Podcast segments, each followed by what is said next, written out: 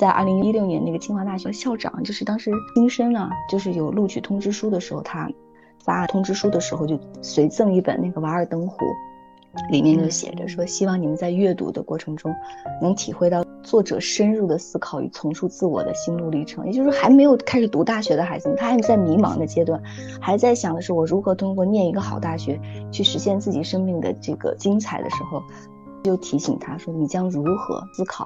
如何你将重塑自己进入历程，感受那份宁静的巨大力量？最重要的是找到自己心中的瓦尔登湖。我觉得这一点特别好。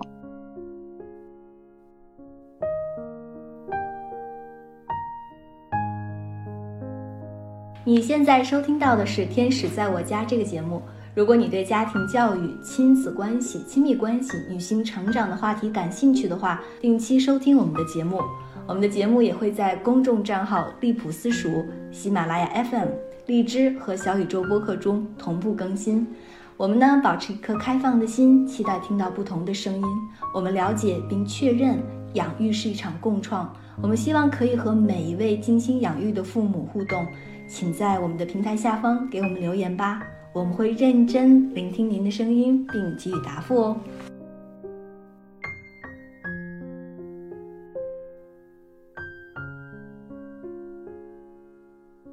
好，欢迎收听新的一期《天使在我家》，我是 D L。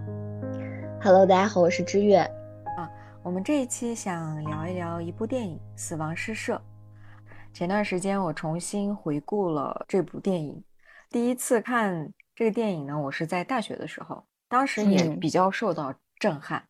当时的感受就是，哎，这部电影里面这个老师可真好，我也想要有这样的老师，那该多好啊！然后这部电影呢是在一九八九年就拍的，画面感呀，很多的内容都挺旧的，但它的评分又非常的高。嗯，经过了自己的身份的一个转换，不管是成为妈妈还是老师，嗯，就是一种教育者吧。再重新看这种教育类型的电影的时候，感触就会更深刻。所以我就拉着这个老师一块儿说：“你也赶紧看一看，我们聊一聊这部电影。”是，嗯，我也是以前看过，就大家必看的一部经典的教育电影，呈现文学艺术作品，它都有它自己的时代背景，它过去的那个时代背景还符合这个时代的背景的一个需求嘛？啊，就是又是如何服务我们这个时代的？这也是我可能自己呃在看完这部电影的时候又获得了一些答案的一个地方吧。嗯，你一说到时代，其实我挺想说一下，首先就是。它里面体现了一个跟我们现在有关的话，可能是我们现在也比较内卷，因为这个呃电影里面它展示的是一个算是名校吧，算是一个高中，而且这是一个男校啊。当时这个男校呢，可能就百分之六七十的人都能考上 Ivy League，就是常春藤这种大学，而且有一些场景就是父母呢把孩子送到这一所学校。都是说你要好好学习啊！我们是付出了多大的努力，然后才让你在这里上学。就是孩子在进入这个学校的那一刻就很有压力吧。他们虽然都已经是高中生，其实百分之七八十的学生一个班里面啊，这个电影所展示的，他们也会有自己的一些呃兴趣爱好。我记得印象比较深刻的是，有两个学生，他们就一直在倒腾他们的收音机。就是自己制作一个收音机，因为这个学校的那个规则实在是太严了，所以他们基本上就很少会有娱乐项目，所以他们就在天台最后，他们听到了歌，收到了歌，然后就在那里跳舞。就是外在不管有多大的压力给到他们，他们总会在自己的一个微型的小的生态环境里面创造适应的一个嗯小的生机吧。嗯，说回到内卷的话，可能家长就会有一些想法，包括我自己也是。我就感觉，哎，如果我做了某件事情，学了某个习，然后成为医生，或者成为律师，或者成为多么优秀的人，然后我的生活可能会过得更好。或者是家长对于孩子的寄托，就是他越出色，我的脸面也会更好，然后我的这个更光鲜啊，对。我对他的这些付出就不会白费，对，对，嗯，所以会有很大的共鸣，就是在这里。嗯，你对这个点是怎么看的？非常坦诚的承认，我作为父母，并没有放下我自己的经验去引导我的孩子。我们家附近是有一所这个残疾人学校的，嗯，呃，各个听障方面呀等等，嗯，时不时的在生活里走路的时候会看到不会说话的孩子，表现特别异常的孩子，嗯。我现在会通过这样的视角来去问，就是我的孩子如果不优秀，我会怎么样？我明显能感知到我孩子在表现的智慧也好，资历也罢，然后在学习成长上的一些进步也好，我会为之振奋人心，很鼓舞的。所以从我的内在，我还是有一份很强烈的渴望，而这份渴望可能被我想要尊重孩子的想法。嗯，盖住了，也被我觉得我要尊重孩子的生命状态的这种声音，嗯，掩饰起来了，淹没了。我们曾经一直有一种叫做竞争态、竞争思维，这个东西不是我们一下子想要放下就可以没有的。越是优秀的父母，可能对孩子的期盼越高，但是反过头来也会有一个很有意思的点，就是。你在你怎样的人生阶段有了这样的一个生命，决定了你怎样为这个生命负责。也就是说，你的内在价值观指引着你的教育方针，指引着你的教育策略。所以，其实越优秀的父母可能会说：“我把目光更放到了自己身上。”哎，我希望自己优秀，我只要优秀就好了。我见过一个医生，然后她和她的丈夫都是学霸，非常厉害，但她的孩子就是学习成绩一般。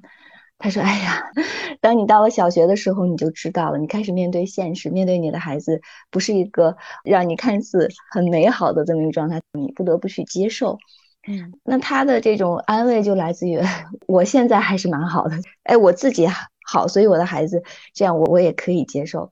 但是尤其那些可能父母对于自己的这个答卷哈，人生答卷有强烈的不满的时候，对于孩子的渴望度、苛求度是会非常高的。”我们这一生哈，我们大家来的时候都带了作业本，还有相应的跟这个本儿相关的作业题，也就是考卷。每一个人他带的那本书都是不一样的。但是如果一个父母他是没有打好自己人生的答卷的话，也就是他对自己这份答卷走到现在不是很满意的话，那他特别希望自己的孩子能为自己这一个答卷上填的分数更好一些。他所以他这份答卷的这个需求就特别高。做父母的话，我们就要问自己一个问题，就是你希望孩子是做你的作业，还是做自己的作业？嗯，而且还有一个问题，就是这孩子做他自己的作业的时候，你放不放心？哎，对，是的，是的。我们从不放心学习着放心，然后学习着就是他他有自己的这个节奏嘛。这个也是一个过程，没有任何一个人生来就是会做父母，生来也就是能够把教育搞得特别明白的。每一个时代，除了我们自己的个人的这种经验经历吧，我觉得其实还有时代的这个背景。就是，呃，你看，其实这部电影在呈现的时候呢，他用了索罗的作品。包括现在我在读到书里边的这句话的时候，也是电影中分享的一个片段，我都会觉得特别的精神振奋，然后内心都会有一个旋律就跟他共振。他说：“我到森林里生活是我想要清醒的生活，我想充分的吸收、汲取生命的精髓，然后抛开这些不重要的，看看我能否少走点弯路，然后以免 等到临死的时候才发现自己虚度了一生。”你看这个时代背景，他在这个作品里为什么一不断在提到所罗的瓦尔登湖？其实他们都在想，我要想怎样清醒的活。在电影里还有一个镜头，我觉得特别震撼，就是孩子们经由老师的这个邀请吧，就站到桌子上，是吧？最后包括老师走的那一刻的话，孩子也是从这个坐到凳子上，一个一个站到桌子上去欢送老师的。老师也是在邀请孩子们说：“你们要来到一个更权威的视角、更全面的视角。”我相信，就是比如说这个电影，它所描述的这个时代背景也好，包括它拍摄的时代背景也好，你看那个阶段的父母，他们经历了什么？就这些孩子的父母，他经历了什么？其实，嗯，美国是经历了，比如说我们在文学思潮上有什么迷茫的一代啊，垮掉的一代啊，到了最后的现实存在主义啊。纳索罗创作的这个背景，他那个瓦尔登湖其实也是美国的那个经济蓬勃发展，社会快速进步。嗯，然后呢，当时就是拜金主义、享乐主义，就是人 如果一旦经历这个是特别可怕的，就是当。我们这个时代，这个背景、现实刺激着我们对于物质的、金钱的这个无限追求，人们都会被卷在这种物质化的现实存在主义里。他会觉得敛财富才是生活的唯一目标，就这种贪婪拉取，他是没有办法制止、停止的。孩子可能经历的这个阶段，但是他父母经历的那个阶段，比如说战争，比如说美国的萧条，然后经济危机，然后再到一个好，他经历的匮乏，他的父母是。有一句话特别经典，是每一个父母的经典言辞，就是“哎呀，你现在所经历的、所拥有的，都是我无法匹及的。你你拥有的这些，我当时根本没有这些机会，就很恨铁不成钢的说，你咋就不知道抓住这些机会呢？”所以，对于父母来讲，我觉得有一个很现实的一个问题是什么？就是你最终喜欢的是自己的欲望、自己想要的东西，还是你孩子真正生命所需要的东西？嗯，这也是尼采的一句话，我觉得这就是我的一些感触吧。嗯，说到这个话，我其实还有另外一个方面是比较嗯令我感触的。另外一个点呢，就是文学的力量。嗯，虽然说我之前就是也会看很多书啊，看的大部分都是属于那种工具类的抒情。嗯啊，不管是在教育方面呀，或者是我们生活方面，基本上就是我们叫做 life hack。就是给你教一些技巧，对，能更好的生活吧。然后我看这个电影的时候，我第一次感觉到，哦，原来诗歌是有这种魅力的。一说到诗歌，其实我们之前也录过一期节目，我是有痛的。嗯，可能是我不知道是不是因为这个中文不是我的母语的原因啊，就是因为我从小上的汉语学校，就我们嗯的语文课本里面也是有诗歌的，嗯。先说一下，就是古代诗词吧，这就完全看不懂吧。对我来说，可能就是让我背诵啊，而且当时小嘛，可能也没有什么人生阅历，或者是老师讲解的这个方式，可能就有一点像《啊诗社》这部电影。嗯，对对对，他上第一节课就让他们，嗯，先读了一下就是诗歌赏析的这个书。对对，最前面是有这个诗歌，我们应该怎么赏析，它会有一个标准。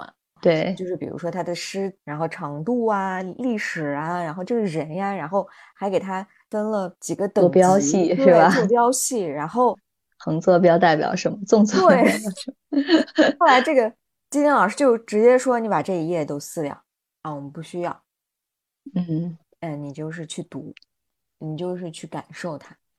所以我就一下子被拉回到我们原来就是看诗词的时候，你我们也是去。问这个作者当时为什么会写这样的一个东西，他的时代背景是什么？然后他这句话的意思是什么？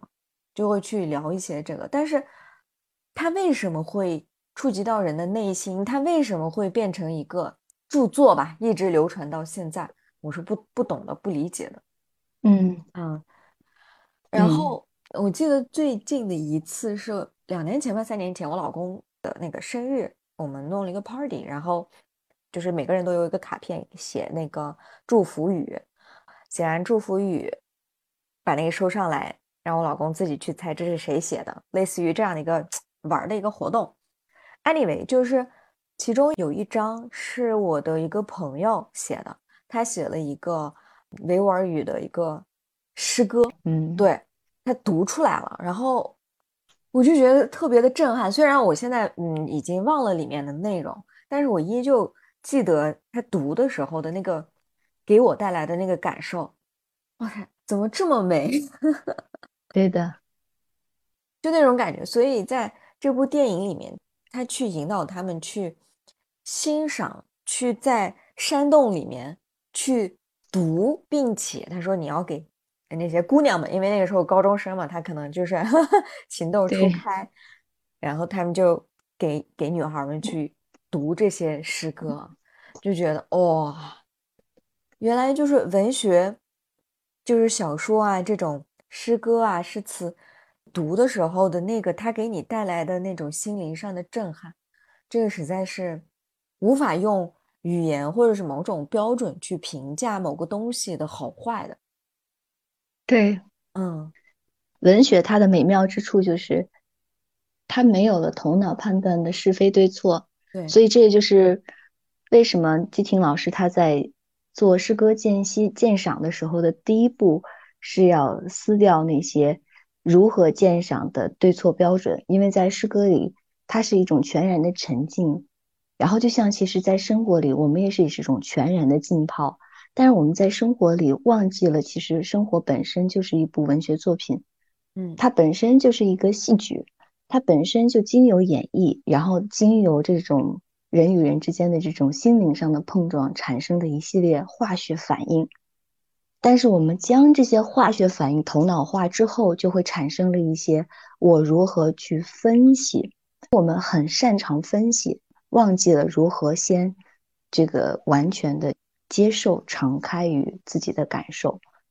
还记得那个老师在鉴赏的时候，老师先让孩子们读这一段如何鉴赏，对吧？嗯。然后呢，老师就在黑板上去画那个坐标系。孩子们边说这个横坐标代表什么，纵坐标代表什么的时候，有一个学生拿起尺子，老师画什么我就画什么，都把它记在本本上。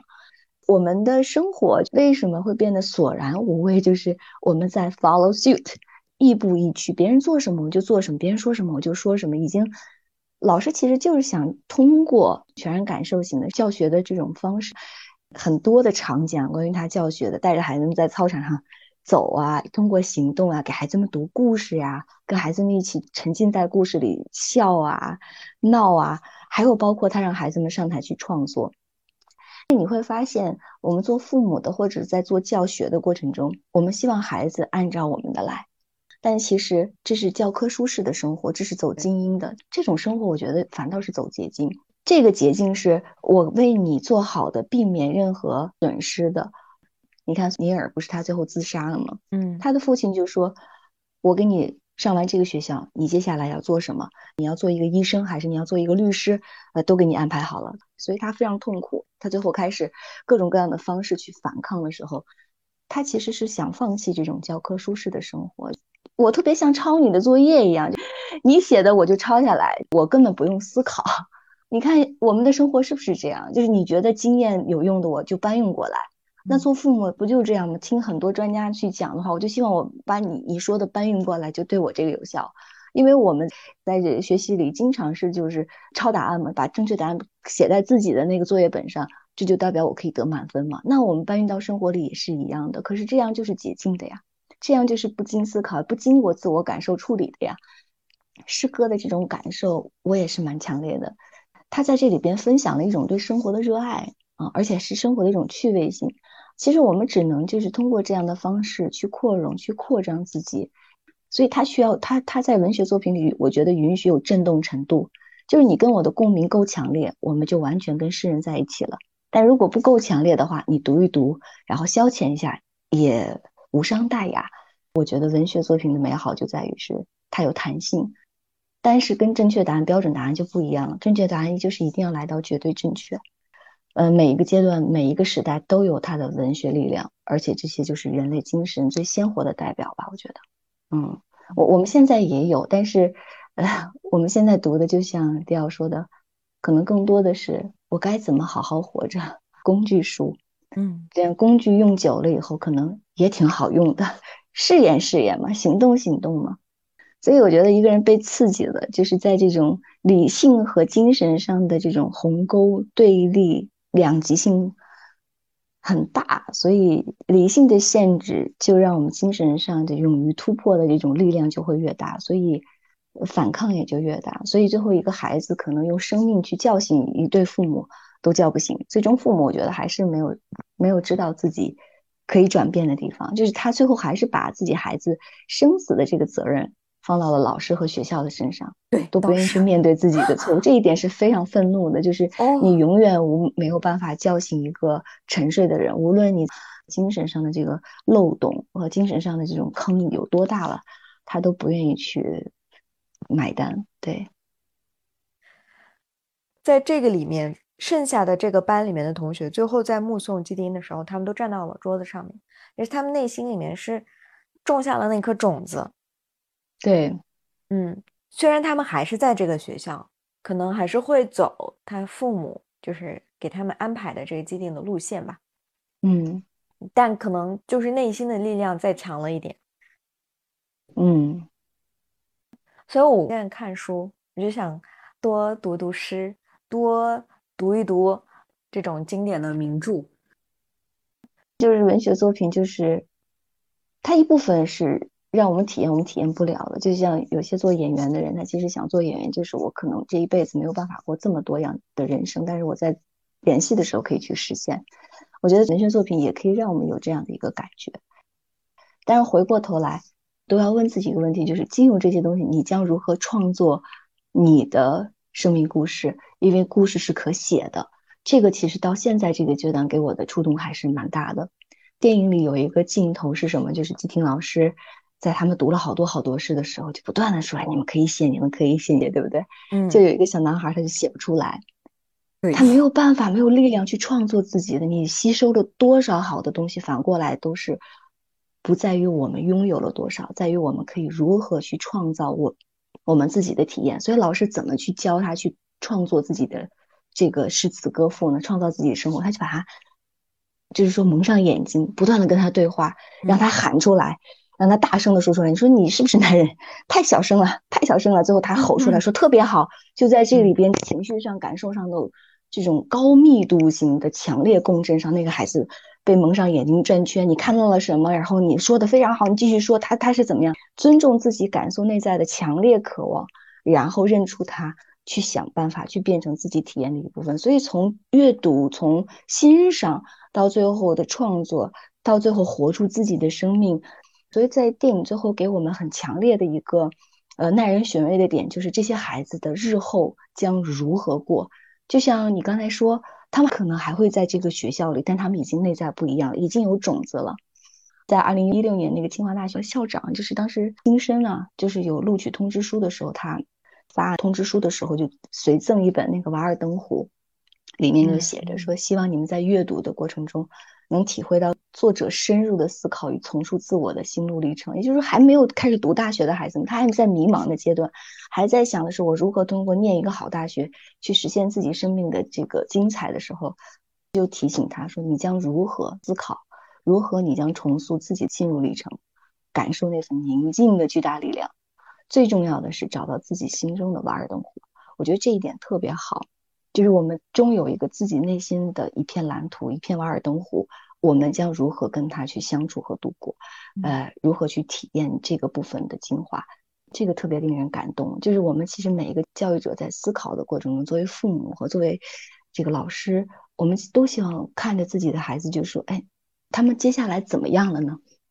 我们曾经也无数次的去跟进那些已经去美国留学的孩子，其实也是想说，你们最后怎么样了呢？我曾经带着这种这种优越性哈优越感去访问这些孩子的时候，我就觉得，哎呀，你们都进入名校了，那个时候名校光环和内心对自己这个名校的效应都还在，觉得名校可以包办一切啊，可以走精英路线呀，你可以这个人生无碍呀，一路畅通无阻啊。但是精神上的东西是没有办法用一个结果来完结的，它是无限长的，所以这也是这部电影最后就是它是耐人寻味的，所以我才看到那些孩子们还在人经历人生上的这种，呃，精神上的这种迷茫与失落与这个不知道该怎么办，如何去安住自己的灵魂的时候，我受到了强烈的、强大的刺激。这也是为什么有一些人问我说：“你接下来要做什么？”我做什么？我说我不想再做英文了，我就想做生命教育。大家做做英文做久了，他就会问我说，啥是个生命教育？我说不出来。我觉得这个东西他们说太扯淡了，因为太扯了。